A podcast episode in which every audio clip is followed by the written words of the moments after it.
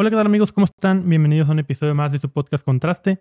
El día de hoy tenemos un episodio muy especial. La verdad es que estoy un poco emocionado por, por esta plática, este nuevo podcast. Eh, Alexis García, amigo, ¿cómo estás? Mucho gusto. Hola, buenas tardes. Muy bien, muy bien. Y pues más que nada contento por, por haber aceptado la, la propuesta de, este, de esta charla. Sí. Y pues espero que, que sea divertida y pues interesante tanto para ti como para mí y entrar más en el, Sí. en el tema. Sí, no, sin duda alguna sí va a ser muy interesante. De hecho, cuando, cuando empecé a platicar contigo, pues me sorprendí de que pues tuvieras varias como estas actitudes, ¿no? Estas cosas que te- a las que te dedicas.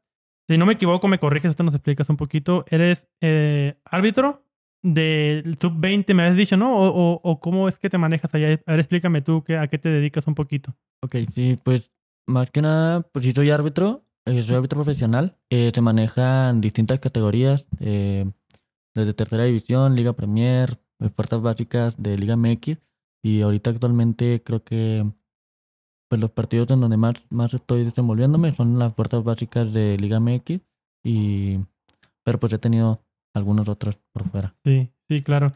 Y antes de haber sido árbitro, que ahorita nos metemos un poco ese tema, que este va a ser como el tema general, ¿no? Sí. Este, ¿qué estudiaste anteriormente? Porque creo que tenías una carrera, ¿no? ¿O estás estudiando algo? Ok, pues en la preparatoria eh, salí como técnico en administración y me llamaba la atención todo el aspecto pues administrativo de, de leyes, de más que nada pues las peleas administrativas, Ujú. pero también me llamaba la atención todo el aspecto físico y por ende pues decidí estudiar entrenamiento deportivo. Eh, esta carrera pues se, se quedó en pausa y actualmente estudio licenciatura en Derecho Ok. y, y ya. Bueno, para ser árbitro, pues también tuve que tener una escuela de un año y Sí. formarme, prueba y error, y ahorita pues aquí estamos. Ok, entonces te dedic- ahorita estás estudiando Derecho. Sí, Estudiaste correcto. anteriormente de entrenamiento deportivo. Ambas son pues a nivel de licenciatura, ¿cierto? Sí. Y ahorita pues te dedic- eh, tu pues este trabajo principal es ser árbitro profesional. Y para eso eh, eh, dijiste que tomaste un curso de un año. Eh, ¿Cómo pues, es este proceso de, de, oye, pues quiero ser árbitro? ¿Cómo, ¿Cómo empiezo? O sea, porque yo no tengo ni una idea. Ok, bueno, pues desde pequeño, bueno, creo que influye mucho mi familia. Entonces, pues mi padre, mi papá, mi hermano, más que nada mi papá era el que, el que pues desde pequeño me llevaba a los juegos porque pues él era árbitro y mi hermano pues él sí se formó como árbitro profesional y a mí me gustaba el aspecto de verlos pues ahí en la, en la cancha, ser el, lo a llamar egocentrismo, pero pues el hecho de ser el centro de atención y ser la, la figura principal, pues es algo que, que me llama la atención y me apasiona. Y como a los 15 años empecé. Y pues creo que como todos, de pequeños jugamos fútbol o algún otro deporte. Y pues ya dices, no, pues no, ya no llegué a, a ser jugador profesional. Ahora pues vas a mirar a otro lado. Y a los 16, 17 años inicié pitando eh, con ayuda de mi hermano. Y pues aquí estamos. Sí. Eh, para ser árbitro profesional, pues necesitas tener una, pues un curso de escuela de un año en el cual pues te enseñan pues de, de trabajo técnico, táctico, reglas de juego, medicina, psicología deportiva, para poder pues atender a los jugadores y pues ser un poquito, estar a la par y desempeñarte de la mejor forma. Ok, que aquí mencionabas que a los 15 años, ¿no? Empezaste como con esta intención de, entrar más a este mundo. ¿En qué momento dices, oye, pues a lo mejor no soy un jugador? Porque si eres árbitro, pues te gusta obviamente el fútbol, ¿cierto? Estamos hablando de que es árbitro este, profesional. A ver, corrígeme un poquito. Tengo entendido que hay varios tipos de árbitro, ¿no? Dentro de una cancha de juego. Sí, O, hay- por ejemplo, están los, que digo, la verdad soy un poco ignorante, están los abanderados, abanderados, abanderados, perdón. ¿Ellos también son, cuentan como árbitros? ¿Empezaste por ahí o cómo es tu proceso? sí, normalmente cuando inicias en el árbitro, en el arbitraje profesional, Ujú. Bueno, en el arbitraje amateur, pues todos somos árbitros, como árbitro central, así lo conoce la, la gente. En el arbitraje profesional se le conoce como árbitro asistente y árbitro. Ujú. Entonces, como todos, iniciamos como árbitros asistentes, porque tienen que agarrar, pues, de experiencia, colmillo, empezar a, a conocer el ambiente. Y ya en base a eso, pues, se ven tus cualidades y aptitudes de que, ah, pues, esta persona tiene un carácter fuerte, eh, pues, lo voy a, lo voy a inducir al arbitraje, pues, central, como lo Ok. llamamos nosotros coloquialmente. Y actualmente, pues, estoy trabajando para, para ser más como árbitro central Ujú. pero me desempeño también como, como árbitro asistente. Ok, y ¿cuál es este, por ejemplo, ahorita estás como en esta parte de profesional, eh, en esta categoría de ligas que, que hay en dentro del fútbol mexicano, ¿en cuál te podrías, en cuál podrías como, en cuestiones de niveles, ¿no? Obviamente sabemos que la Liga MX, pues es la, la, la top aquí en México, ¿no? ¿Qué tan lejos estás de llegar ahí? ¿Y eh, esperas estar en algún momento o solamente es como por un hobby en este momento? ¿O cuál es tu, como tu... Sí, pues, ¿qué es lo que deseas a lo mejor? Todos quieren como ir creciendo, cada, cada vez estar en un nivel más arriba. En tu caso, ¿esperas algún momento involucrarte un poco en la Liga MX? Sí, mira, más que nada, creo que la persona que entra en la arbitraje profesional, creo que su deseo es ¿no? pues llegar al máximo circuito de la liga, pitarle pues, a algún equipo de, de liga y, y pues sí. Pero ahorita actualmente yo, de las divisiones que tenemos, me considero pues en una etapa temprana y media. O sea, como que apenas voy a, haciéndome de experiencia y poquito de nombre. Pero pues ya he tenido oportunidades en algunas divisiones ya complicadas. Mi meta pues es debutar en unos, ¿cómo te lo puedo poner? Unos cuatro años. Sí. Porque pues actualmente ya nos exigen una, una licenciatura para estar en, en Liga MX. Entonces pues como universitarios pues ya no vamos a conocer cuántas Te piden una licenciatura para estar en la Liga MX y tiene que hacer alguna en especial. Bueno, en tu caso va a ser derecho, ¿no? Sí. ¿Tienes que estudiar algo relacionado o nada? O con que tengas el título universitario. No, lo único que nos exigen es, pues nada más, tener un título universitario porque quieren árbitros que estén educados y que pues tengan un título universitario. O sea, la, nos la tiraron así en seco. O sea, no queremos arbitraje pues mediocre, por decirlo así. Queremos arbitraje calificado, estudiado y, y pues, ¿cómo decírtelo? Sí, que, que tengan como una preparación de perdida, ¿no? De valores y todo eso. Sí, eso no sabía, fíjate, yo pensé que cualquiera que, que tuviera la habilidad o esta, pues este entrenamiento no pudiera hacerlo. Este, me mencionabas, de hecho estamos grabando ahorita temprano, me mencionabas, dije, oye, puedes venir en la tarde. Y me dijiste, pues puede ser, ¿no? Dije, a lo mejor no es muy cansado. Mencionaste de, no, a lo mejor está bien enojado, ¿no? ¿Por qué? O sea, te peleas, te gritan, te insultan, o, o por qué te enojas en este caso. Digo, tú dijiste que tienes que tener ciertos valores, cierta educación. Supongo que en un partido entero tus emociones pues se van para arriba, ¿no? ¿Cómo, cómo es este proceso? ¿Por qué terminas enojado a veces? Pues a lo mejor la palabra no era enojado, pero en el momento pues sí, sí lo dije. Eh, lo que pasa es que, por decir ahorita, terminando pues este, esta grabación, tengo un partido, entonces normalmente en los partidos hay equipos que sienten que estás haciendo mal tu trabajo, siempre hay uno que está feliz, uno que está contento, es muy difícil tener a los dos contentos y los jugadores tienden a insultarte, la, la porra, los Ujú. todos, y pues uno tiene que guardar su compostura, su carácter, te guardas ciertas emociones y cuando sales pues lo único que quieres es como liberarte de esa tensión y estar en otro, otro aspecto. Entonces te dije, bueno, sí puedo venir a grabar, pero pues a lo mejor voy a venir con ciertas emociones oprimidas, Sí. es por la palabra, y pues a lo mejor eso va a llevar hacia otro lado el, el podcast. Sí, no, pues la, la verdad siento que sí, digo, antes era muy fanático del fútbol, realmente ahorita sí he bajado como un poco el nivel, estoy desactualizado totalmente, antes jugaba un montón y sí era como que, ah, pinche árbitro baboso, y o sea, y estamos hablando de insultos bajitos, ¿no? Otros hasta, hasta le insultan, le avientan cosas, hay, hay varios videos, ¿no? Que le avientan hasta de lo que no. ¿Te ha pasado algo así a ti? De que, o sea, llega a tal punto de que digas, oye, ¿qué pedo? O sea, ¿los expul- ¿has expulsado a alguien porque te haya insultado así, digo, de roja directamente o algo, algo relacionado así? Mira, gracias a Dios, en el, en el arbitraje profesional es muy complicado que llegue a pasar una de esas acciones. ¿Por qué? Porque pues al club lo, lo multan y pues es una multa fuerte económica. Y, pero en el arbitraje amateur, antes de que yo fuera árbitro profesional, nunca me golpearon, pero sí hubo como de que ahorita que salgas o así, entonces la verdad, pues uno pues, estaba chiquito y pues sí me daba poquito miedo. Como que, y, y le hablaba a mi hermano, oye, ven por mí, y así, y ya llegaba ahí a, la, a los campos y pasaba por mí y me iba. Y él me decía, pues es que no hace nada, o sea, es gente que nada más em, te dice en el momento, pero ya cuando sales, o sea, no los ves. Y sí es cierto, ya poco a poco pues ya no los veía, pero pues sí, sí te da poquito miedo porque pues son 11 jugadores y pues ser uno solo, pues, Sí. pues no. ¿Qué amateur, amateur se refiere a qué, a qué clase de equipos? Digo, es muy diferente a los partidos de barrio de que, oye, pues fútbol rápido, eh, gol gana y esas cosas, ¿es muy diferente? ¿O es No, a eso, a eso me refiero. A eso Ah, me refiero con amateur. Amateur profesional. El amateur pues es cualquier liga en donde guste.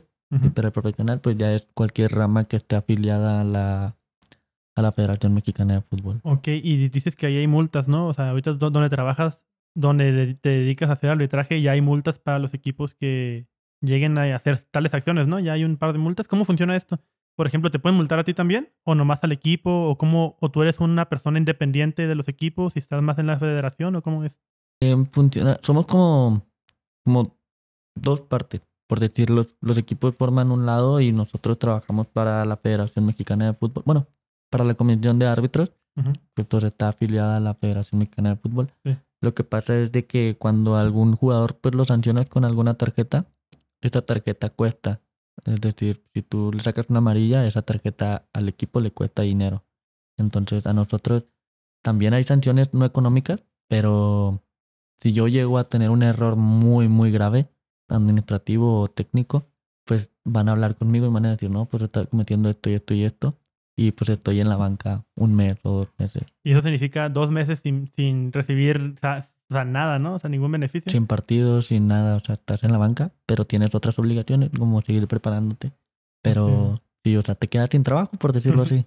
Sí, que, ¿Cuál es un error común? Decías que un error que pues, puede ser muy grave, ¿no? Ah, No sé si tú hayas tenido esta experiencia. ¿Cuál ha sido un error o que otros árbitros que tú hayas visto es muy común que repitan, que sigan y sigan metiendo estas infracciones o estos errores y que nunca se den cuenta en el momento? ¿Cómo, cómo, ¿Cuál es uno de los más comunes que tú consideres? Pues mira, más que nada, creo que todas las personas cometemos errores en el campo, tanto jugadores como nosotros. Entonces, Sí. a nosotros no nos castigan tanto por tomar una mala decisión de que, ah, marcaste una falta que no era o así, pero nos castigan mucho en el trabajo administrativo. Porque a lo mejor la gente dice, pues el árbitro nomás va, pita su juego y se va. Y no, en realidad es que no, en realidad es que hay un trabajo previo y posterior. Termina el juego y nosotros tenemos que hacer un informe y mandarlo a, a, pues a las oficinas de, de comisión. Y normalmente es ahí donde cometemos los errores de que hacemos una mala, mala redacción, nos equivocamos en nombres, eh, cosas así. Y eso es lo que a ellos les, les molesta de una forma demasiado grande, de que dices, pues no puedo entender por qué te equivocas si estás en la comodidad y en el campo pues haces bien el trabajo. Entonces, por esa acción nos castigan hasta dos meses y pues nos ponen un regañador que... O sea, por no escribir un buen reporte, te, te castigan. Bueno, pues ahora sí es una parte importante no poner atención en español ahí en, en literatura. Y en estos reportes, ¿qué, qué anotas? O sea, yo, yo no sabía esa parte, la verdad, te soy honesto. Sí sabías, pues, que anotan cuando meten goles, tarjetas. Este, en el reporte, ¿qué es lo que mandas de... ¿Es individual de cada jugador? ¿Es por equipo? ¿Es por cómo? ¿Cómo se maneja? Pues el reporte es como un acta del partido, nada más donde está, por decir, tal equipo contra tal equipo, los jugadores. Eh, en el reporte nosotros llenamos los goles, los amonestados, incidentes que pudieron haber sucedido en el encuentro y eso se envía. Pero como te digo, a veces nos equivocamos de, de jugador, eh, de cualquier cosa y eso es algo muy grave. Y, y sí es muy común que los árbitros se sepan los nombres de los jugadores. Normalmente te sabes los nombres de jugadores problemáticos de que de, te dices, ah, este jugador es algo como que te va a estar molestando en todo el encuentro y ya lo identificas. Es- ya Sí. desde que llegas es eh, Martínez o hey López o Jorge o tu apodo, ya te lo sabes. Porque es un jugador que te va a causar problemas tarde o temprano. Sí. Que eso de causar problemas, ¿qué tipo de problemas genera un jugador dentro del área? Aparte de obviamente las infracciones de faltas y eso. ¿Qué, qué es un problema que realmente llegue a afectar a tal magnitud de, oye, no manches, te voy a, te voy a sacar una amarilla o algo así? Adentro del área. Sí, ya dentro del área, porque por fuera me imagino que va a ser un poco diferente ya el ambiente, ¿no? ¿Del área o del campo? Porque Ah, son- ok, del, campo de fútbol, Ok. ok, ok. ¿Que Eh, ¿Hay diferencias, perdón, antes que continúes? Sí, yo sé que cuando me dices área, pues yo me digo, pues el área penal. Ah, ok. entonces es como... No, de- del campo de fútbol. Pues es que, mira, hay muchos jugadores que son, me dan risa, porque dentro del campo, Este, volvimos después de un error, se fue la luz, así que vamos hasta, hasta que vuelva sin, sin iluminación. La- pues lo bueno que aquí en postproducción se arregla un poco la iluminación. Así que de todo pasa en este episodio, carnal. Lo bueno que todo es portable y todo trae baterías, entonces podemos seguir sin ningún problema. Eh, me estabas contando de que los jugadores son problemáticos, ¿por qué razón? ah, ok. No, te decía que, que son un poco graciosos porque dentro del campo son unas personas, o sea, tú lo dices, ah, esa persona es muy fuerte o te dice muchas cosas, pero sales del campo y, ah, profe, buen trabajo, y te felicitan, y tú como, ah, no mames, o sea, ¿cómo me vas a decir eso? Y en el campo pues estás molestando, causando problemas, y sales del campo y ya el jugador, ya es tu amigo, ya te dice, ah, profe, ¿cómo está? ¿Qué va a estar mañana? Así, es como, te da como una sensación de que, qué estrés, o sea, porque no te portas así dentro del campo, complicas el trabajo de uno y aunque ustedes no lo crean, a nosotros también nos califican. O sea, si ellos se equivocan, pues los regañan. Si yo me equivoco, pues también me regañan. Y ese reporte, pues, también tiene castigos para nosotros. Que en cuestión de estas actitudes de los jugadores de, dentro del área, también tú dices que a ti también te sientes impotente a veces, ¿no? Hay tantas emociones que dices, oye, pues me estás gritando, o sea, no me gusta que me grites, ¿no? ¿Cómo controlas esa parte tú como árbitro? Supongo que todos tienen una formación psicológica también preparada, pero en especial tú, ¿cómo controlas tus emociones de decirle, oye, tranquilízate y todo se relaja bien? Es que yo creo que hay distintos tipos de personalidad en tanto en jugadores como árbitros y la verdad es que yo soy una persona no soy muy pasiva ni muy paciente, soy alguien un poco explosivo, pero trato de ¿cómo explicar? Si ellos me gritan, yo no les voy a gritar, pero les voy a hacer saber que, que ya, o sea, pero con palabras fuertes. Normalmente nosotros es de... Es que es un lenguaje coloquial, así entre nosotros es... Tienes que insultarlo, pero sin decirle malas palabras. O sea, si ellos te insultan, tú también, pero sin decirle una mala palabra. Y, y esto es como que tú dices, es una inteligencia muy fuerte que vamos generando conforme a experiencia de cómo saber contestarlo a un jugador y el jugador te va a decir, ah, te pasó, pero no le puedo decir nada porque pues no me dijo en ti nada malo. Sí, que de, dentro del campo, del el área de fútbol, pero, el campo, perdón, si puedes usar palabras, o sea, puedes usar groserías como árbitro o está penado. Por ejemplo, decirle, digo, aquí podemos decir lo que quieras, ¿eh? no te sientas mal, pero por ejemplo, en las repeticiones, ¿no? Que a veces se vuelven muy viral de jugadores, de que lo patean y se escucha, leen los labios, ¿no? De hijo de tu madre o así. Dentro del campo eso es penado tanto para árbitros como para jugadores? Mira, mira, el reglamento nos dice que no podemos hacer eso. pero el, pues, el mexicano es una persona que usa mucho este lenguaje y a veces no es con el afán de insultar, pero lo dices así mucho, ¿no? Entonces, como árbitro, la verdad es que procuramos no usar esas palabras, pero hay jugadores, como te digo, que son muy, muy molestos, que te están insultando, insultando, entonces como que te miden y ya es donde tú dices, pues le tengo que decir también, pero sin que las cámaras te vean, porque ya en todos los partidos te graban, entonces es como, normalmente ahí tú vas a ver en las acciones en la televisión donde los árbitros o los jugadores te, tapan la boca, pues es para que no les lean los labios. Sí, porque es, es castigado. ¿Hay, ¿Hay infracciones para el equipo en caso de eso? ¿De que incumplen el, reglamento o ahí no? Sí, es castigado tanto para jugadores como para el árbitro. Creo que para el árbitro en este aspecto es más, porque se supone que es la persona que está encargada de dirigir el encuentro, entonces. Sí. sí. Ok, pues mira, creo que ahorita estamos en un momento del fútbol pues bastante popular, ¿no? Porque se viene el Mundial. Entonces, este, la verdad, o sea, yo, yo como persona común y corriente que casi no consume fútbol y nada, yo siento, no, digo, en mi perspectiva que esta, este mundial se ve muy desanimado un poquito, ¿sabes? Como que, digo, desde mi perspectiva general, a lo mejor los que son súper fanáticos, como a lo mejor tú y todos sus jugadores, pues están emocionados. Pero sí siento cada vez como un poco que en, este, en esta temporada, el, como esta emoción de la afición ha bajado un poquito. ¿Tú cómo lo sientes respecto al mundial? No sé si es por la pandemia, por, por todo el entorno que se ha generado en estos últimos años. ¿Tú cómo ves este, esta ida de México al mundial? Mira, en el, si estamos hablando futbolísticamente de la selección, eh, pues sí, soy fan, pero también creo que nosotros lo vemos también del, del ámbito del arbitraje. Eso a mí me apasiona más que, un árbitro juarense va a ir al mundial. Eh, ahorita antes de iniciar el podcast hablábamos de que te gustaría pues hablar con personas más de, una trayectoria mucho más grande y creo que no, no estaría mal mencionarlo el nuestro compañero y aquí 40, el árbitro asistente Alberto Morín. Alberto Morín, un saludo. Sí, también para él, profe. Eh, pues él va a ir al mundial. Él es el árbitro, bueno, el árbitro asistente cada mundial junto con César Palazuelo, César Ramos y Alberto Hernández junto con Karen Díaz. Eh, ambos, bueno, los cuatro son árbitros de Liga MX y van. Bueno, yo me siento más feliz por el hecho de que va una mujer a participar en un mundial, ¿no? A representar a México. Sí, que, perdón que te interrumpa, pero eso te está mencionado al inicio, ¿no? De que realmente el fútbol femenil en México no es tan apoyado. Y pues realmente a veces hasta las, las mujeres tienen un poco más de talento, por así decirlo, aunque duela que las mismas ligas este, varoniles, ¿no? Que han ganado trofeos. Creo que hace poquito ganó la selección un, un, campeonato, no me acuerdo. No, digo, la verdad desconozco un poquito, pero sí es como mucha novedad, ¿no? Cuando, una, cuando un equipo femenil gana. La neta, qué, qué, qué chingón que este equipo pues sobresalga, a pesar de todas las limitaciones que tiene en la comparación del fútbol varonil. Y ahorita platicamos un poco de estas distinciones, ¿no? Pero, por ejemplo, ¿qué tan común es que un árbitro mexicano vaya a un evento como este del Mundial de la FIFA, que es muy popular? Normalmente, creo que cada cuatro años mandan a, una tripleta arbitral o cuarteta, si no me equivoco, de aquí de la, Bueno, aquí del país. Entonces, creo que lo relevante en este caso es que va una mujer. Como Karen Díaz, que es una muy buena árbitro asistente y creo que la admiro bastante. Y pues respecto a lo del apoyo al fútbol femenil, creo que sí es un tema, pues otro tema a tratar, que a lo mejor no soy la persona adecuada para que lo pueda hablar, pero hay otras personas que, que te pueden dar un muy buen argumento. Un buen argumento, habiendo estado ellas dentro de, de ese plano.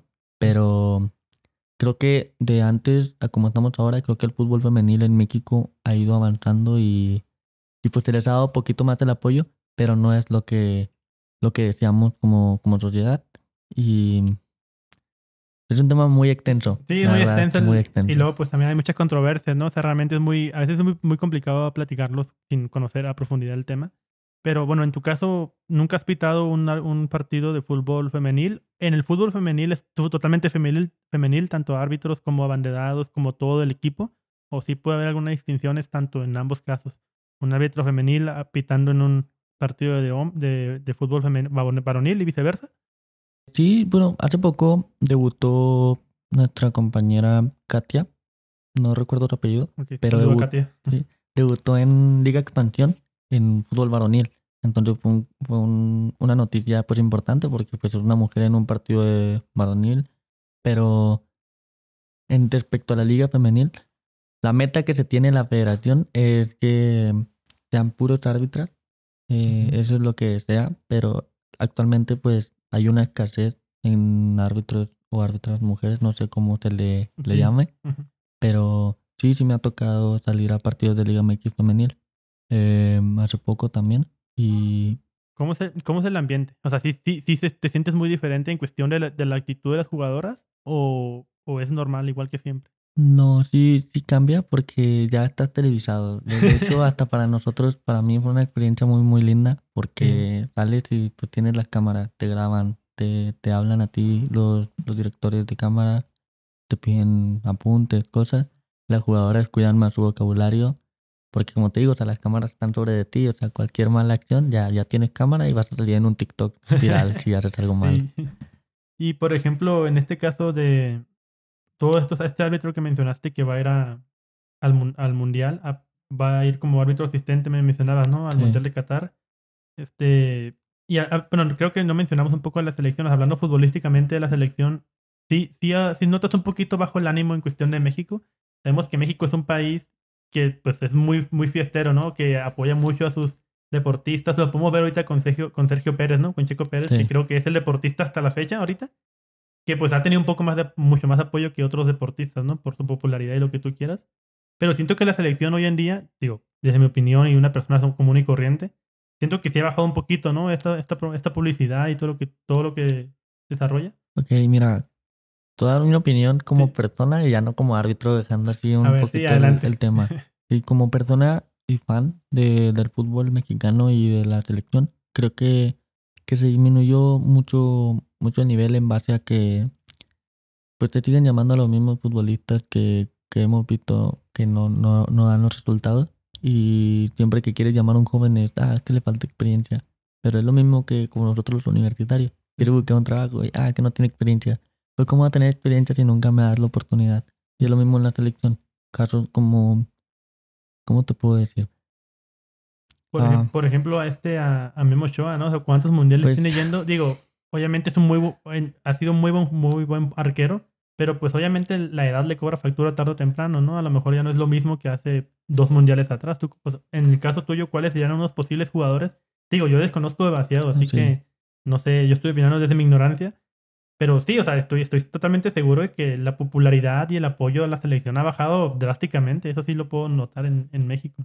Pues yo digo que demasiado dentro del rechazo en la sociedad de los seleccionados de siempre que ya no rinden. Y en el caso de, de Memo Ochoa, creo que, bueno, mi pensamiento siempre ha sido que es un portero de selección. Sí. La verdad, aunque no nos guste, creo que él da los resultados estando en selección. Pero en nivel de clubes, la verdad es que es una, una pena los resultados que da. Pero ahorita remontas a Rusia, a Brasil, y se ha hecho cosas que dices, está, está impresionante, pero regresa a México, a su club, y ya como que, ¿qué pasó con el portero mundialista? Sí. Pero también me gustaría ver a, a Carlitos Acevedo, que pues es una sensación ahorita en el fútbol, y pero pues es algo que se ve lejos, yo creo en unos dos, tres mundiales. Sí. Y por ejemplo, también ahorita, por ejemplo, mencionabas ahorita de estas actitudes de selección, ¿no? Que trabajan mejor dentro de la selección que en un club. O sea, no sé, tú me corregirás. Por ejemplo, este caso de, de ambos jugadores, este, que pues han sido muy populares, Carlos Vela y Charito, ¿no? Que pues no están convocados a, a la selección. Y hay, un, hay mucha problemática, me salen a cada rato anuncios de Chicharito, no sé qué tanto, o la selección, o lo que tú quieras. Y digo, no sé cómo funciona el reclutamiento de estos jugadores, pero por ejemplo, sabemos muy bien que Chicharito, o hasta es una, fue una pieza muy importante en la selección anteriores, o sea, y creo que fue el que más goles ha anotado o está muy cerquita de superarlos. Y aún así como que pues lo, lo, excluyen, ¿no? ¿Cómo funciona esta, esta convocatoria de, de reclutamiento? Si es que sabes, en qué se basan o solamente es como más... Sabemos que en México pues todo es a través de influencias y palancas, un poquito ahí. ¿En la selección se maneja un poco eso o en el fútbol en general? La verdad es de que no sé, y si te diría, ya estaría Sí. mintiendo, pero, pero yo creo y siento que el caso, pues Carlos Vela él ya, ya nos dio su, su resolución de que pues él no, nunca le ha gustado el fútbol y Sí. no quiere estar en la selección. Que prefiere estar con la familia, algo así dijo, ¿no? Sí, y, y Chicharito la verdad es que pues todos desconocemos que haya pasado, porque es un excelente futbolista y a mí en lo personal no me gusta su forma de jugar porque, pues no sé, pero tiene suerte y mete goles y es lo que necesita la selección. Sí. Entonces, ¿por qué no lo llaman? Quién sabe, sus motivos han de tener o han de haber pasado situaciones, pero pues yo digo, y como debe de ser, el tema de por qué lo llaman es por el momento en que están viviendo y los resultados que están dando. Y lo pongo entre comillas porque hay muchos jugadores que no están en su mejor momento y aún así están en selección y no han fallado en las designaciones, por decirlo así. Sí. Y ahora sí, ya cambiando un poquito de tema. ¿Cuál es tu equipo favorito de fútbol? O sea, digo, aquí vamos a romper un poco estereotipos, ¿no? Eh, eh, ¿Vives en Juárez? ¿Eres fanático de FC Juárez o tienes algún club? Digo, es libre, ¿no? Cada quien decide a quién es fanático o le gusta el equipo. ¿Tú te tienes algún equipo que digas, es mi favorito? como, como fan, como persona antes de, de, de ser árbitro, eh, porque pues, cuando uno es árbitro es muy imparcial. Entonces, es primero autotrabajo y después el fanatismo. Pero, pero porque se puede malinterpretar, ¿no? Ahorita te lo digo. Te- Entonces, te lo digo como fanático ahorita primero que nada. eh, yo soy fan primero de lo local. Sí. Pero antes de que existiera FC Juárez, pues yo era americanista, de chiquito. Americanista. Sí, pero ya cuando se crea, cuando se creó, antes de FC Juárez, no recuerdo el equipo, creo Sí, que no. era Indios, Sí, creo que eran indi- indios, ¿no? Indios, o sea, todo eso me, me llamaba la atención lo local, pero ahorita actualmente FC Juárez me gusta, sí soy fan, pero como se los menciono, o sea, primero es lo profesional Sí. y me toca alguna designación con ellos, pues yo me rijo a, a mi trabajo y a ser imparcial y a llevar un encuentro pues de la, de la mejor forma. Sí, claro. Que, digo, tú eres, tú eras americanista. Yo, te digo, me, me he desafanado un poco de fútbol, pero antes era chivista así de corazón, de que América Chivas, a ver, hijos de su madre, vamos a agarrar a trancazos ahorita, ¿no? Y la neta, digo, de, de niño, pues vives más un poco esta emoción del- de los partidos amistosos, ¿no? Entre, por ejemplo, América y Chivas, que pues es la rivalidad, ¿no? En- aquí en México. Este, aquí en Juárez, ¿cómo es esta, por ejemplo, el club de FC Juárez? Creo que tú conoces un poco más. ¿Cuál es como esta do- ¿Dónde la gente se emociona más? ¿Contra qué, contra qué equipos? ¿Contra qué, ¿Contra qué jugadores? Es donde la gente dice, no manches, me siento bien feliz, me siento bien emocionado de que FC Juárez juegue contra el América o un ejemplo, ¿no? Pues mira, las veces que me ha tocado salir con FC Juárez, creo que donde la, la gente y los jugadores tienen una mayor respuesta es cuando vienen equipos, pues entre comillas, grandes, como lo conocemos en, en México, lo que viene siendo América, Puma, Cruz Azul, em, Chivas, Monterrey, eh, también. ¿no? Monterrey, Tigres. Tigres. Cuando vienen ellos es como va a jugar Juárez y en las fuerzas básicas al menos está la porra. Incluso ves a los jugadores que juegan con más ímpetu para demostrarte, ¿no? Porque pues son equipos importantes y, y si Juárez le llegase a ganar, pues la primera nota sería Bravos le gana a un A- a equipo América, regio ¿no? o a la América. Sí. Que dentro de la Liga de Fútbol Mexicana, ¿cuál es el equipo como más grande en general? Sabemos que obviamente pues la América es uno de los equipos más grandes en cuestiones de, de, de fan, ¿no? De gente fanática. Pero así ya en, en cuestión de juego, de habilidad, de historia, ¿cuál sería el equipo más grande dentro de México? No sé si tú estés un poco relacionado ahí con la historia también. Dentro de historia de ganar campeonatos y cosas así, creo que es del América, si no estoy mal. La verdad no, no recuerdo, ya no estoy muy familiarizado con eso. Pero en fuerzas básicas, actualmente, con el estilo de juego y cómo llevan su proceso, el América tiene un proceso de fuerzas básicas muy, muy fuerte. Y no quiere decir que los demás equipos no, pero el América, de los partidos que me ha tocado verlos, es como, wow, tienen un sistema de juego muy, muy interesante y desde pequeños los, los jóvenes como que tienen un, juego muy... Y como que ya lo, van, lo van instruyendo, ¿no? Por ejemplo, en el caso de los jugadores, digo, tú jugaste fútbol y a lo mejor sigues jugando porque pues estás relacionado en este tema. ¿Cómo inicias al momento, o por ejemplo, no sé si tengas amigos o gente conocida, para saltar de, de un jugador de campo, de, de cancha, de, de, de barrio, o sea, de barrio, ponle así, ¿no? En canchitas de piso, lo que tú quieras, a decir, oye, mira, eh, te presento al director técnico de la América infantil o lo que tú quieras. ¿Sabes cómo es ese proceso? Sé que hay academias, ¿no? O algo así. Sí, o sea, hay academias, pero normalmente en opinión personal y experiencia propia, creo que los buenos jugadores los encuentras en, en el barrio. O sea, vas a un barrio y dices, ah, ese muchachito mueve el balón muy, muy bien. Y es muy raro que lo vayas a ver en una escuelita, porque a veces el, el sistema económico, la ayuda económica de su familia no, no es fuerte, pero me ha tocado ver a muchachitos que juegan en el barrio, los ve el profesor de la sub-14, lo invita a que se pruebe, eh, se queda, va subiendo, va subiendo, se va a otro club y pues ya, Y ahí empieza su carrera ahí profesional. empieza su carrera. Y en cuestión de árbitros, ¿qué tan longeva, o sea, qué tan larga es la carrera de un árbitro profesional? O sea, ¿en algún momento acaba? ¿En algún momento dicen, oye, ya estuvo, vete para afuera?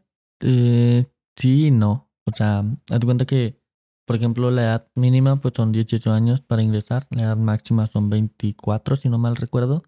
Y dentro del arbitraje me, me refiero a, a estar en un campo de fútbol, creo que son como los 42, 43 años, lo Sí. más que puedes estar. Y saliendo de ahí, pues hay otros aspectos en el cual puedes trabajar en el arbitraje. ¿Cómo cuáles? como asesor, que sería la persona que nos regaña a nosotros cuando, cuando la, la regamos, el asesor, eh, capacitadores, instructores, eh, profesores, personas ya de experiencia que transmiten sus conocimientos y pues nos los hacen llegar a las nuevas generaciones. Ok. Y por ejemplo, también en este caso, eh, este, tú te ves un poquito más, o sea, ¿realmente te gusta lo que estás haciendo hoy en día? O sea, te, te sientes, pues en este caso, motivado o sí te sientes feliz por el trabajo que has desarrollado hasta el día de hoy, como, como árbitro. Mira, sinceramente me apasiona mucho ser árbitro. La verdad es que es algo que no lo veo como un hobby ni como un trabajo. O sea, me gusta mucho, me apasiona estar dentro de un terreno de juego y creo que todavía me falta mucho.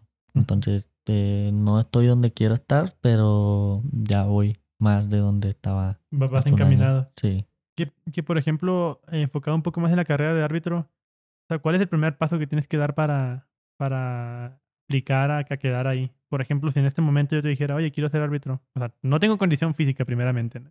pero quiero ser árbitro, ¿cómo, cómo, cómo me empiezo a involucrar un poco en el tema para la gente que quisiera algún día ser árbitro? Pues yo creo que primero que nada, si quieren ser árbitros, lo, el tema ahorita más importante es la edad. Eh, si tienes menos de 24 años, eh, ya tienes un punto bueno, ya es algo bueno.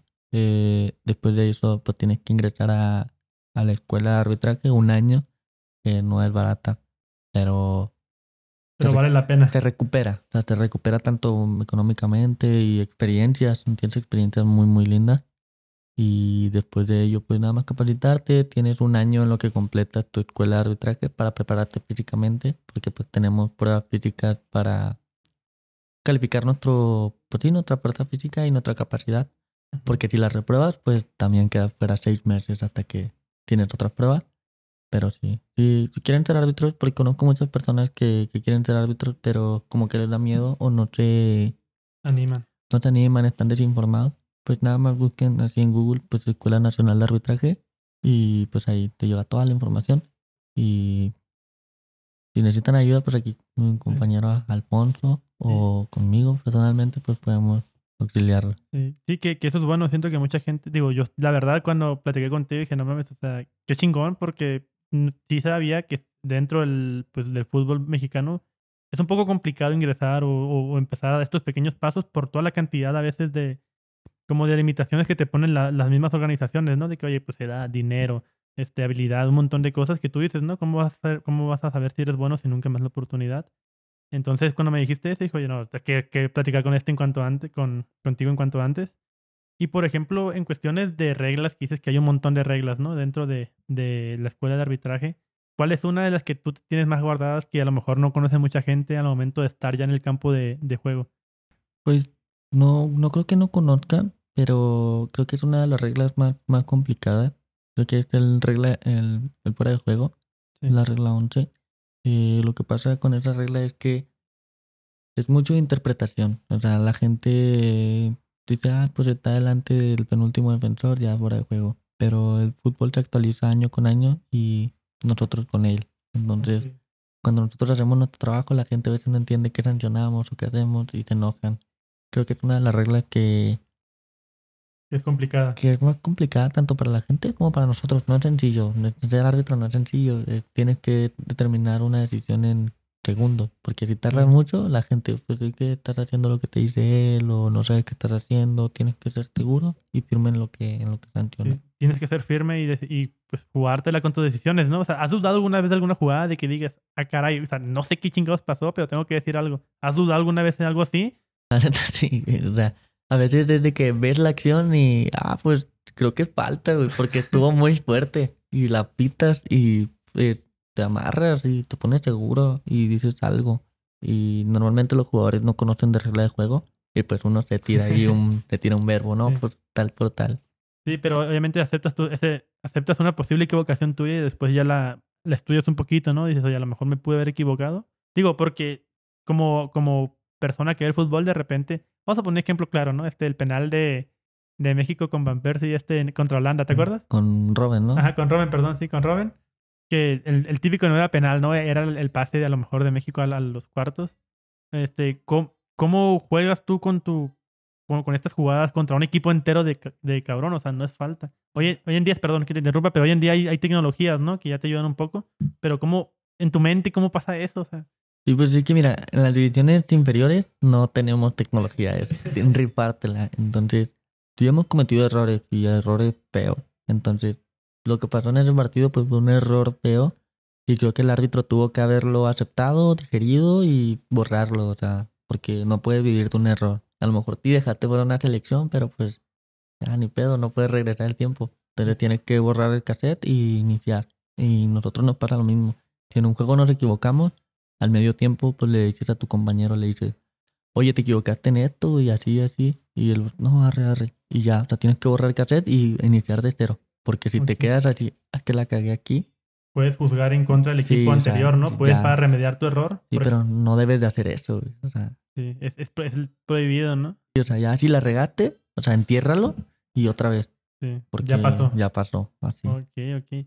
Y por ejemplo, en el caso del ambiente futbolístico de árbitros, ¿cómo, cómo es este ambiente? O sea, ahorita decías de que, oye, cabrón, te, te equivocaste, o sea, no lo vuelvas- o sea, yo como persona que lo vi desde lejos, sé que te equivocaste y tú, ah, ok, Simón, muchas gracias. ¿Cómo es este ambiente dentro del, del ¿cómo se llama? De la comisión de árbitros, ¿cómo, cómo, cómo se desenvuelve ahí esta sociedad? Pues cuando te equivocas así grave, así de una forma muy, muy grave, eh, normalmente hay sanciones de que te digo, una sanción en un mes y pues ya no tienes juegos y pues te agüitas emocionalmente, te agüitas, pero tienes que saberlo sobrellevar respecto a las personas cuando te equivocas, porque a veces es, mira, honestamente es más fácil ver una falta estando en las gradas que estando en el terreno de juego, porque en el terreno de juego pues tienes a muchos jugadores, te giras, pasan muchas cosas, pero a veces la gente no entiende y te grita y te grita y te grita y un árbitro tiene que ser fuerte mentalmente para bloquear los sonidos externos y quedarte nada más en tu juego.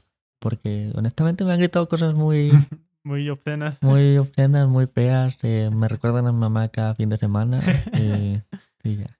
Sí, que por ejemplo, dentro del área, tú como árbitro, ¿qué es lo que ves? O sea, por ejemplo, yo, desde mi ignorancia, yo vería solamente la pelota, ¿no? Seguiría la pelota y ahí me quedaría. ¿Tú ves otros aspectos que a lo mejor no considera una persona común? Pues, es que sí, tienes- de, verdad, o sea, el campo es tuyo, tienes que comértelo con todas las ganas y si la acción está en un lado, tienes que estar con un ojo acá y con el otro de este lado. Y los, tus otros compañeros pues te, te ayudan a, a ver los, los puntos ciegos que tienes tú y pues ya, pues entre los tres o cuatro en su caso, pues es cuando puedes llegar a tener un buen, un buen partido y tienes que ver todo. Si te va algo, también te regañan. En, en- tu experiencia, ¿cuál es una de las cosas más feas que te ha pasado dentro del árbitro? Me refiero feas, tanto de fracciones, tanto de insultos, tanto de agresiones. ¿Tienes alguna anécdota que nos platiques de, de, esa, de esas, todo esto que hemos platicado ahorita? De que llegas, oye, empecé, tal, empecé tal cosa y terminó en tal cosa. ¿Has, has tenido alguna experiencia así media, media fea que digas, me agüité, la neta? Pues, mira, en el fútbol profesional, gracias a Dios, no hemos tenido una acción así fea. Pero en el fútbol amateur, sí, me intentaron, me intentaron golpear cuando apenas, em- cuando apenas empezaba. Y era un señor, era un partido de niños, literal, o sea, niños de kinder. El partido pues va empatado. eh, se acaba a los 20 minutos, yo lo acabo a los 20 minutos y llega un papá bien enojado y, y me empieza a insultar, a decir que soy un tal, esto y el otro. Y la verdad es que como árbitro, pues por fuera tenía muchos pantalones. Estaba serio, parado, pero por dentro la verdad tenía mucho miedo. Tenía 16, 17 años.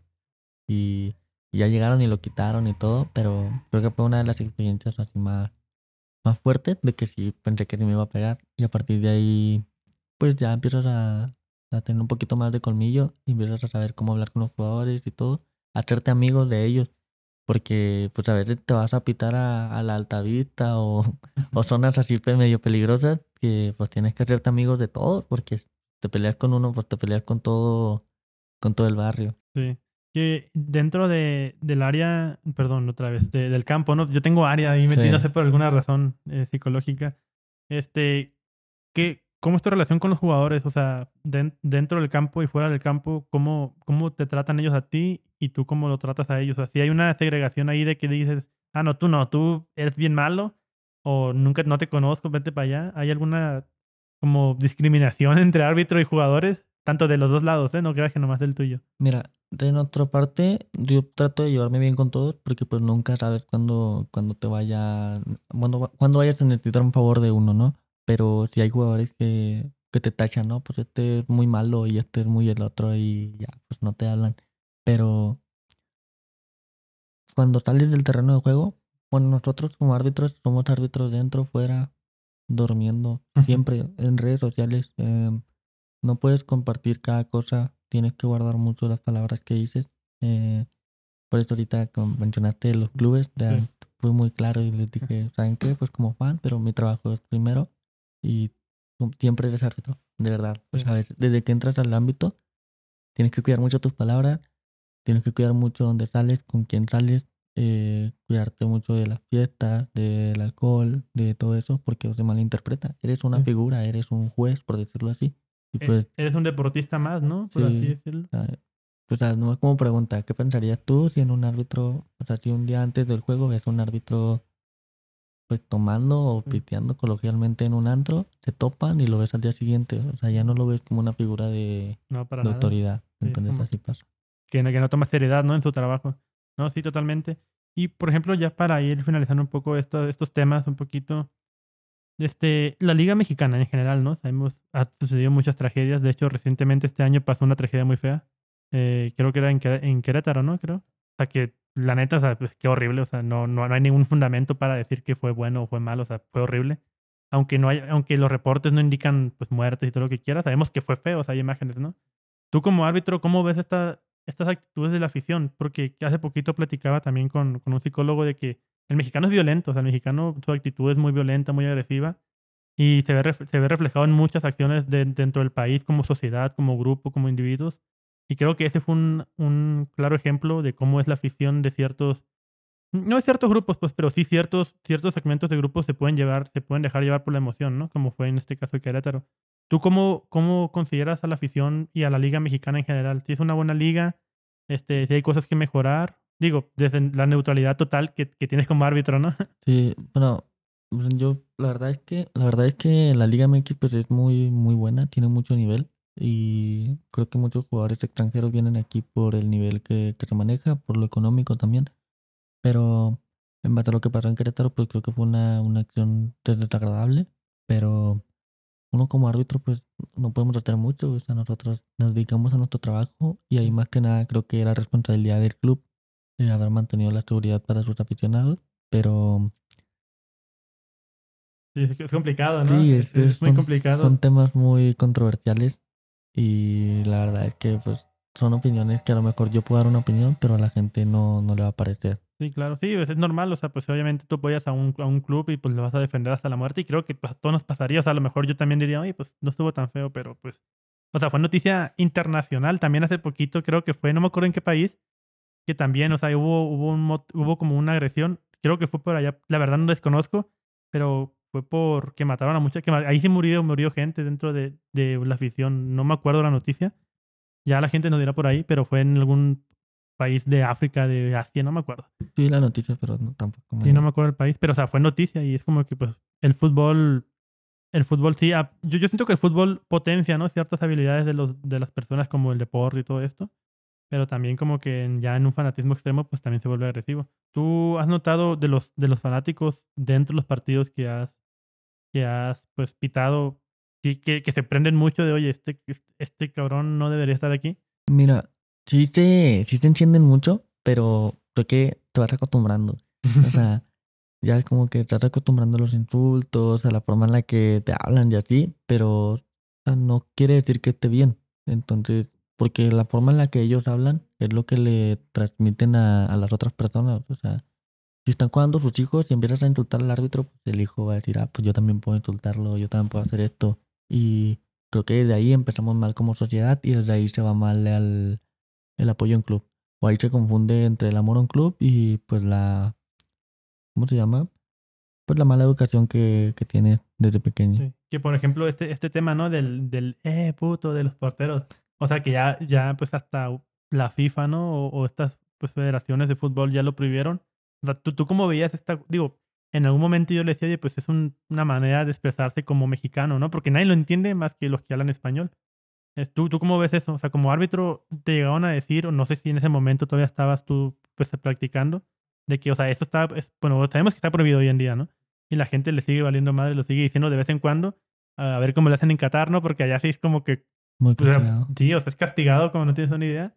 ¿Tú, ¿Tú qué opinas de eso? Digo, desde una perspectiva general, pues sí, es una grosería, ¿no? Sabemos que es una mala palabra. Pues es que mira, como, fanatis, como fanático de pequeño yo no lo hacía, pero sabía lo que era y cómo se decía. Y hay muchos cánticos que, que se entienden en el fútbol mexicano, o es parte del fútbol mexicano, o era parte del fútbol mexicano, pero pues conforme van avanzando los años, pues eh, creo que lo hicieron más por el tema de discriminación. Y pues en cierta parte está bien, pero creo que la FIFA lo entendió de una forma que no, pues no, No era. no era. O sea, es más como diversión, eh, parte del juego entre nosotros. Pero estuvo bien. O sea, no quiere decir que estuvo mal. Pero la gente, pues, le vale. Y, Sí. y hace poquito lo hicieron en un juego de cuartos de final, creo. sí, aquí, aquí, en, aquí en Juárez o en la Liga. Mm, No, en la liga, en un partido de cuartos de final. Pero no recuerdo en cuál. Que, que realmente es muy complicado, ¿no? O sea, reprimir a una afición entera de decir eso. O sea, es- digo, sí se, pues ahí puede haber limitaciones, ¿no? Pero imagínate, están 40 mil, 50 mil personas en el Estadio Azteca. ¿Cómo vas a parar? Digo, es imposible, ¿no? Es imposible. Tú, tú como árbitro, ¿qué, ¿qué es lo que más te digo? Hablamos de muchas cosas negativas, ¿no? Pero ¿qué es lo que más te gusta al momento de, de la afición? O sea, ¿qué, ¿qué es lo que dices? Oye, yo como mexicano y cuando veo que la gente va al mundial, digo, oye, cuando estaban en Rusia, ¿no? Por ejemplo, que veías a- que la gente veías a mexicanos acá con la bandera y que veías, perdón, hace poquito vi un video cuando México jugó contra Alemania. O sea, que lo grabaron y decía el himno nacional mexicano. Lo ponen y los termina el, el de Alemania, ¿no? Y bien, no, que no sé cómo va, ¿no? Pero bien bajito, así como que mm, y empieza el mexicano y se escucha, ah, toda la gente, o sea, neta. Con es- orgullo. es un video, lo vi y dije, no mames, o sea, se siente bien chingón, no me imagino cómo debe haber estado ahí. ¿Tú qué es lo que más te gusta así de, de todo este sector del fútbol mexicano? Pues, mira, eh, respecto a los clubes, eh, si es un amor así que tú dices, ah, está chido, ¿no? O sea, como cuando es sano, cuando es una sana convivencia, dices, ah, está con madre. O sea, es mucho el amor que se tiene en inculcar a los niños desde pequeños. Es una forma en la que es una sana convivencia. Y por parte del arbitraje, la verdad, cuando yo me siento muy bien es cuando pues, me llega una designación de un partido importante. Que me dice, ah, va a ser este partido que es complicado, va a ser muy bueno. O sea, de que, oh, o sea, me dan la confianza a mí de ir a un partido tan importante. Y ya es como algo que a lo mejor para ustedes es difícil de entenderlo, porque pues no están en ese ambiente, pero cuando te mandan a un partido muy importante, es así, mira, para que lo entiendan, es como jugar a un América Chivas. Y, tú, en el campo. Y tú estás en el campo. Así. O sea, si tú eres jugador que dices, ah, tú las las chivas, yo la América. Tú llevas la designación y vas con las chivas. Me llamaron al primer equipo.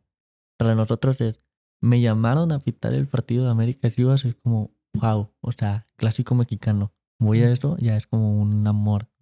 Muy bonito. Sí, claro, es, pues es que obviamente, ¿no? Se siente bien cuando vas escalando de que de repente pues pitas partidos que siguen siendo profesionales, pero de repente te dicen, vas a pitar el partido más chingón, o sea, con más afición. Sí. Ahí sí, pues, ¿y te, sientes más presionado cuando te tocan partidos así más importantes? Pues sí, no. Por ejemplo, ahorita el partido que llevamos ahorita saliendo de aquí del podcast es un partido importante y de mucha afición. Y más que nada es como, estoy como ansioso de, de ver el escenario, de ver a la gente, de, de, de ver cómo se desenvuelve el partido y esperar que tengamos un buen resultado nosotros, nosotros como cuerpo arbitral.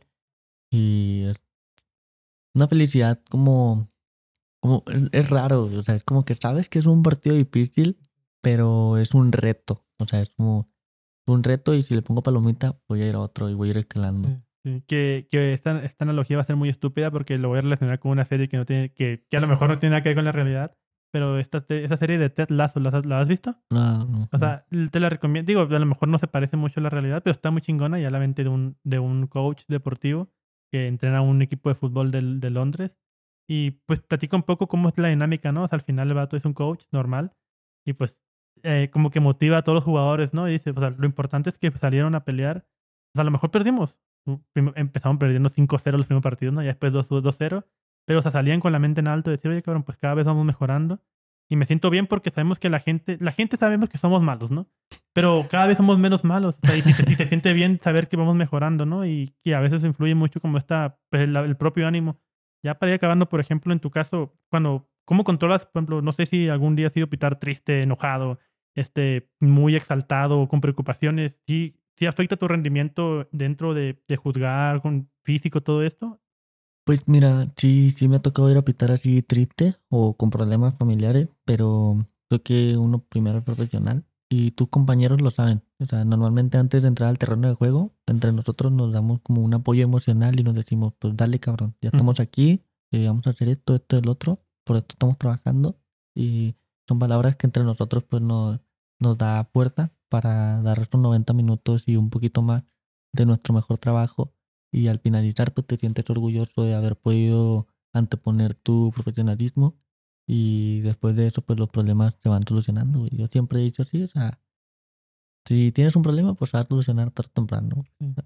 Sí, que, que como, como árbitro, ¿cómo, ¿cómo logras estar 90 minutos dentro del campo de juego sin ser un jugador, por así decirlo, profesional? Digo, no sé cómo es tu entrenamiento. Platícanos un poquito, no sé si tengas algún entrenamiento personal o algo así. Pues el entrenamiento de nosotros es más que nada físico, de cambios de ritmo, velocidad, resistencia física porque tienes que, incluso tienes que ser mucho mejor preparado que un, que un futbolista.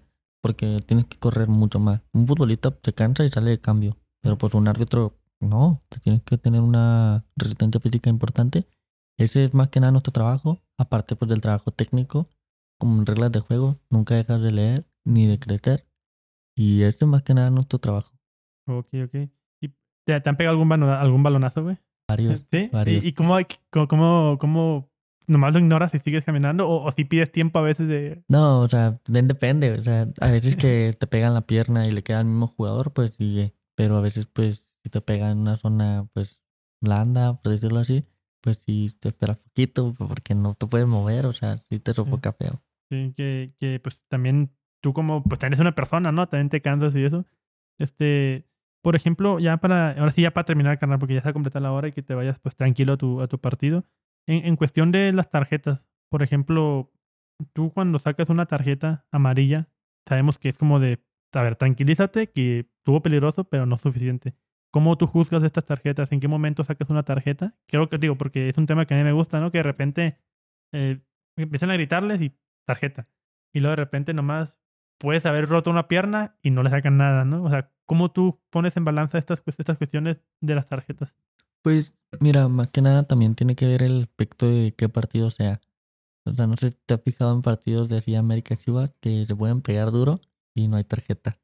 Eh, tiene mucho que ver eso, pero más que nada la forma personal en la que uno los califica, pues es eh, la fuerza con la que haces la entrada y el daño que le causas al jugador. Si no le causas ningún daño, pero tuviste una fuerza pues significativa, una tarjeta amarilla. Eh, si lo dañaste, o sea, si le pegaste así a la brava, pues una tarjeta roja. E incluso lo que mencionas de que te hablan y te gritan muy feo, pues siempre hay recursos, siempre hay que hablar, siempre hay que decirle, ¿sabes qué? Tranquilo, dedícate a lo tuyo o no sé. Y el jugador pues se exalta y te grita, pues, pues ya te puso de pesito, pues nomás lo moneta. Sí, que, que por ejemplo te, te ha tocado a ti, por ejemplo, sabemos que las entradas feas pues son de que en la cabeza o que le te cajes los, los taquetes en la pierna. ¿Tú, tu criterio cuál es? O sea, si, si a lo mejor tú te tocaba una, una falta, ¿qué es lo que te fijas? Lo primero que te vas a fijar es si el vato ha hecho tiras, porque digo, hay personas que fingen también, ¿no? Sí, bueno, es que lo que pasa es que desde antes tienen que estar puestos pilas, porque si tú ves que un balón va a estar disputado, tienes que ver desde antes dónde fue el contacto, con qué le pegó. Porque tampoco podemos llegar así bien tranquilos a ver qué le pasó y lo ya amonestar. Porque te ves mal, o sea, te ves inseguro. Sí. Pero a veces que no ves, pues también están tus compañeros, los asistentes, que Sí. pues ellos te pueden ayudar. Te dicen, sí, güey, sí, güey, sí le pegó en la cara o le pegó en el abdomen o es roja. Pues ya te apoyas en Sí. ellos. ¿Y, y, y en ellos qué tanto confías tú? Todo. O sea, creo que desde antes de una planeación, ya entre los tres, eh, hablamos y decimos, ¿saben qué? Yo no veo algo, pues yo, en, en lo personal, yo les confío todo a ellos. O sea, si yo no veo algo y ustedes están seguros, yo les tengo la plena confianza en lo que ustedes me vayan a sancionar. Sí, pues eh, son un equipo, ¿no? Al final Sí. del cabo. Ok, carnal, pues creo que por aquí lo vamos a ir dejando. La verdad que fue un episodio muy informativo. O sea, creo que es el, es el episodio Sí. donde hemos rebotado más las ideas, ¿no? Para acá, acá. Creo que hemos tenido una, una cantidad de tiempo considerable los dos, pero en especial tu temas, pues sin duda alguna estuvo muy, muy chingón. Este, me gustaría haber platicado más contigo, pero sin duda creo que pues también tienes compromisos. Este partido que vas a pitar, ojalá te vaya muy bien. Muchas gracias. Este, ahí después vamos a, ver, vamos a verte pitar y a toda la raza que nos está viendo también. Este, mencionamos a FC Juárez y a estos equipos locales porque somos de Juárez, entonces creo que sería muy estúpido hablar de, de la América si no somos de- del Estado de México, ¿no? De Ciudad de México. Sí. Este, carnal, ¿algo más que quieras decir? ¿Me- ¿Invitar a la gente a hacer algo o algún mensaje? Pues, no, más que nada, creo que el episodio se trató un poquito del arbitraje y del fútbol local. Y si no te gusta el arbitraje, pues puedes dedicarte al fútbol local, pero si te gusta el arbitraje, siempre hay una oportunidad para, para crecer. Y si no te gusta el arbitraje, pues hay muchas otras cosas que podemos hacer, pero el problema, bueno, el chiste es no quedarnos estancados, siempre crecer. Eh, yo en lo personal pienso que estudiar sí, sí nos ayuda mucho. Hay personas que dicen que estudiar no sirve, pero pues como consejo, pues Sí. prepárense para un futuro. Y- y, Eh, y si van a ser árbitros, estudien literatura, ¿no? Sí. Para hacer los reportes. y, y pues escuchen aquí el podcast de mi compañero Alfonso. sí, pues mucho gusto, carnal. ¿Tu equipo favorito del mundo? De- que no te pregunté, o sea, de todo el mundo, ¿tienes algún equipo fuera de México? Sí, pues me gusta mucho el fútbol del FC Barcelona. Sí. Creo que me gusta mucho su sistema de juego. ¿Y tu jugador favorito? Ahí se van a romper Ah. estereotipos, ¿no? Eh, a mí me gusta mucho cómo juega Leo. El Leo. Sí. Ah, bueno, pues a toda la gente que le gusta el bicho, pues vayan a comentar si hubo a los comentarios, ¿no? Carnal, pues muchas gracias. La verdad estuvo muy, muy, muy chido el episodio. Se nos fue la luz, o sea, duramos todo el episodio. Lo bueno que todo es recargable con baterías, entonces qué bueno, carnal, que, Sí, que el equipo, porque si no, qué, qué pena. Este, ahí le muevo un poco los ajustes. Pues nada, carnal, muchas gracias. A Este, invitamos a toda la gente que pues escuche el podcast, que reaccione, dejen su comentario. Y pues si van a los partidos de, de fútbol, ahí saluden a nuestro buen compañero. Pues nada, carnal, nos vemos. Muchas gracias. Hasta luego. Bye, bye. Nos vemos. Sale. Déjame dejo de grabar. Ahí está.